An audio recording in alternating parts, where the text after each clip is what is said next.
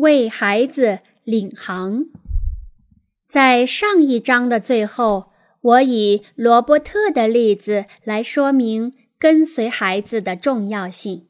现在，我想用他的例子来说明主导孩子的重要性，以及如何在跟随与主导之间找到平衡点。罗伯特的情况是，幼儿园必须常常打电话叫妈妈把他领回家。后来，连参加夏令营都是如此。罗伯特遭受挫折的时候会变得十分好斗，而且因为使坏而被同伴拒绝。五岁的他十分聪明。但是却缺乏社交技巧，很难安静下来。在游戏治疗之初，我们只是玩他想玩的游戏；而在我们建立了连结后，我就开始找机会主导游戏，来帮助他度过眼前的难关。有一次，他要打我时。我用了之前描述过的拥抱来阻止他，不让他伤害我或他自己。这时，他尖叫着说他恨我。我认为这恰恰正是孩子发出的信号，表示他需要大人坚持通过拥抱来建立连结。于是我请他的妈妈紧紧抱住他。尽管他不断的挣扎，不断的尖叫着要妈妈松手，要我离开。妈妈告诉他说：“如果冷静下来，就会放手。”我建议他改变说法：“我们连在一起后，我就会放开你；我们连在一起后，我就能幸福的看着你。”你也能幸福的看着我。他照着做了，而拥抱的性质也随之转变了。罗伯特不那么激动了，眼中也不那么迷茫了。虽然还是回避目光接触，但两人之间不再是力量的对抗，而是朝着连结的方向。在共同努力。罗伯特渐渐安静下来后，我问这位母亲对孩子的这些情绪有何看法。很显然，在攻击行为的背后，这个男孩内心恐惧，受过伤害。他的几位老师也认识到了这一点。但不知道如何让他既不要伤害别人，也不要孤立自己。这些小霸王或坏孩子都是这样，把自己的坑越挖越深。他的妈妈向我诉说一些罗伯特小时候经历过的可怕事情，他开始哭。而罗伯特在他的怀里放松下来，看着母亲。他告诉我，他对于罗伯特所经历的恐惧深感愧疚。他当时年纪那么小，却又不得不表现的勇敢坚强。我请他不要对着我说这些话，而是去对着罗伯特说。他照做了，他们凝视着对方的眼睛深处，不再有任何对抗，只有温柔的注视。之前我虽然与罗伯特已经建立了一些信任，但并没有改善他的人际关系。而在他与母亲这次深层的拥抱之后，事情才有了重大改变。那个周末，他们一家人花了很多时间与罗伯特谈论打人时的真实感受。他第一次承认他觉得害怕，而不再说是因为别人很坏或很笨。随后，父母亲帮他思考怎么才能有安全感。令他们感到意外的是，罗伯特自己下了一个结论：打人并不会让他获得安全感，因为别人不会再喜欢他。从那之后。罗伯特在幼儿园和夏令营的情况开始好转，我想这是因为母亲的领悟促成了改变，至少是因为罗伯特获得了拥抱时间。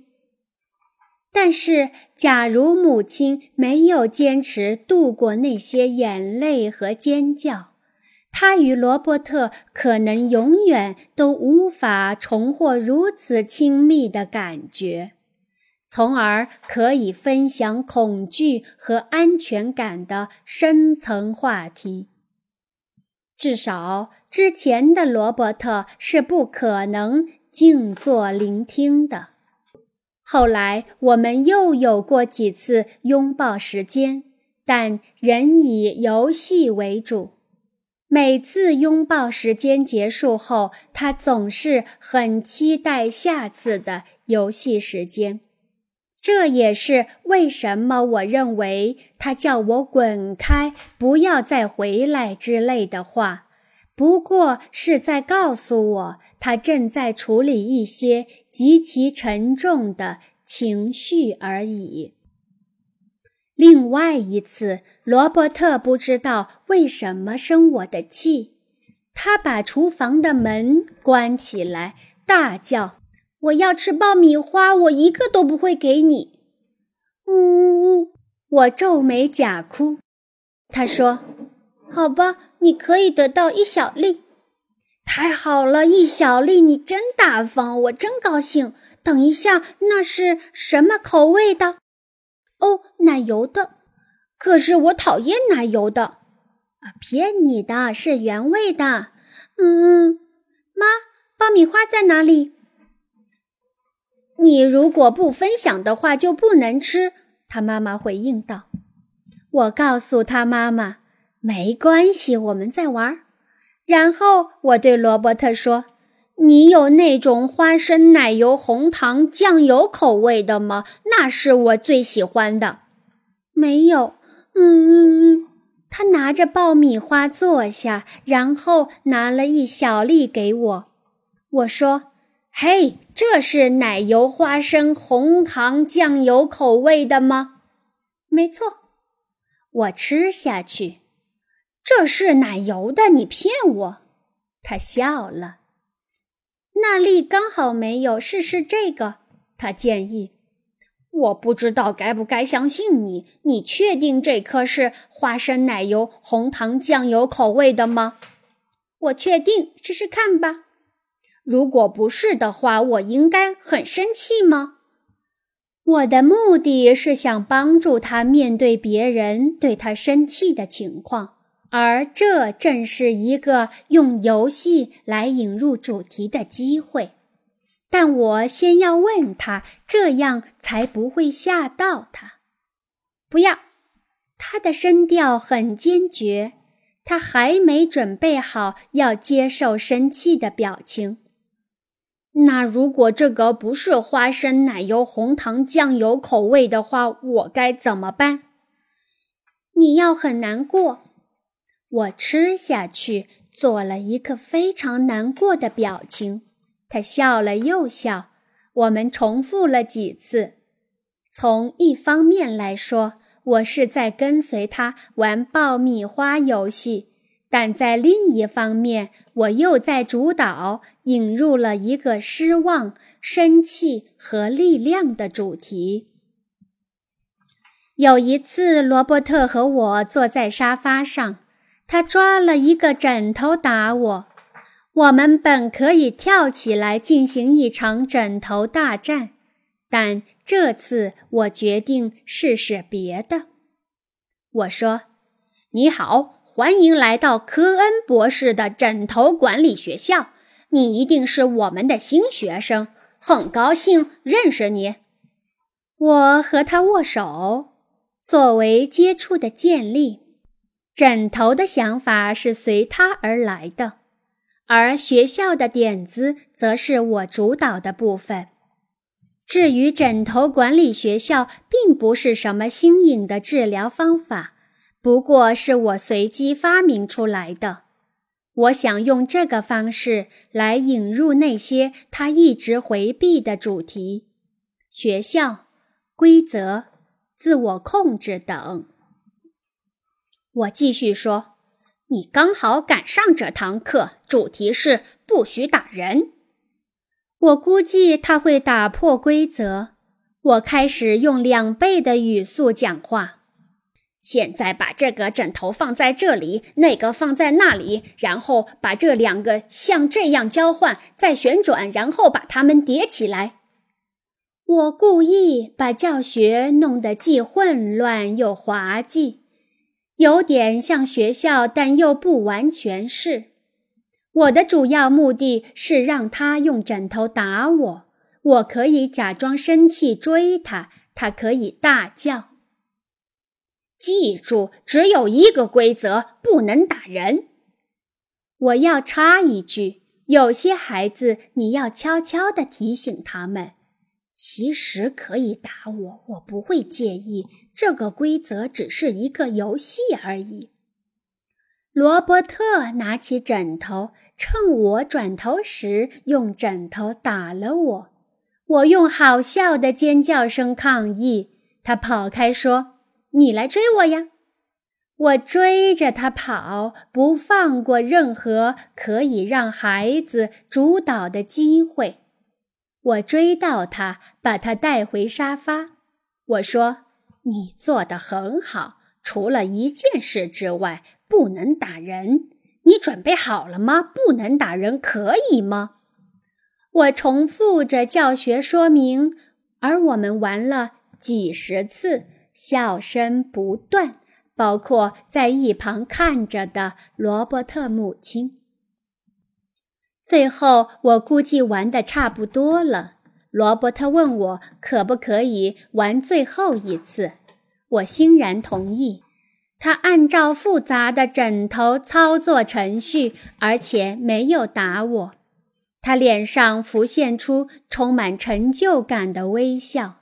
我说：“真是太棒了！”他脸上发光。下一步是打人高级课程。他看起来更高兴了。在高级课程前，你可以用枕头打我的头，但是你要一面单脚站立，一面唱歌。他做到了，我们都笑了。让我解释一下最后这个部分，因为他在打破规则方面做得如此之好。我认为可以做一些新的转变。这次我把他想做的事用枕头打我的头变成他应该做的事，而不是违反规定的事。类似这样些许的转换可以帮孩子发展合作的技巧。我会在下一章谈到这个部分。我想你可能会问。你解释了邀请他打你的部分，但单脚站立和唱歌呢？那是要帮助罗伯特管理他的情绪。每个人都有攻击性和不同类型的冲动。管理情绪的关键是能够调节情绪的程度，就像有一个调节器能够调整火力的大小。而不是只有开关按钮。我知道罗伯特缺少这样的调节器。运气好时，你可以帮助他把生气关掉，但是他没有办法把它调节到自己可以控制的程度。所以我用两个方式来处理这种想要打我的攻击行为。第一。邀请他。这样做所产生的影响是。邀请使得用枕头打人变成游戏行为，而不是敌对行为。邀请也把它变成我们之间的互动，而不是他单方强加于我的行为。第二，我让他单脚站立唱歌，而且来打我，当然可以换成任何事。我只是刚好想到这个动作而已。这样做的目的是从某些小地方对这个行为进行一些改变，从而帮助他一点一点地获得自我控制的能力。如果你可以一边单脚站立唱歌，一边打人。那么，如果排在你前面的孩子踩到你的脚，你就有可能控制自己，不要推他一把。另一个例子也是通过先跟随再主导的方式来改变孩子行为的。贝蒂是美术老师。他教的九个孩子从三岁到十二岁不等。有一天，孩子们很难专注，于是他带着他们去公园写生，本希望他们能安静下来，结果还是不行。在一座塔楼旁，贝蒂让孩子们把画板放到地上。他说话的速度很缓慢，这让孩子以为现在要安静下来工作了。没想到贝蒂突然大声说：“看谁先爬到楼顶！”然后他跑上楼梯，所有的孩子都跟着冲上去。在顶端时，他又说：“现在下楼。”他开始往下走，孩子们喧闹地跟着他，逐渐放慢步伐，越来越慢。接近底部时，他开始说：“感觉你在抬脚时，地心引力把脚往下拉。”走到最后一阶时，孩子都平静了下来。此时，他们可以专注了。做好了画画的准备，贝蒂先进入了孩子的状态，喧闹而失控，然后才能把他们带到一个新的境界，安静而镇定。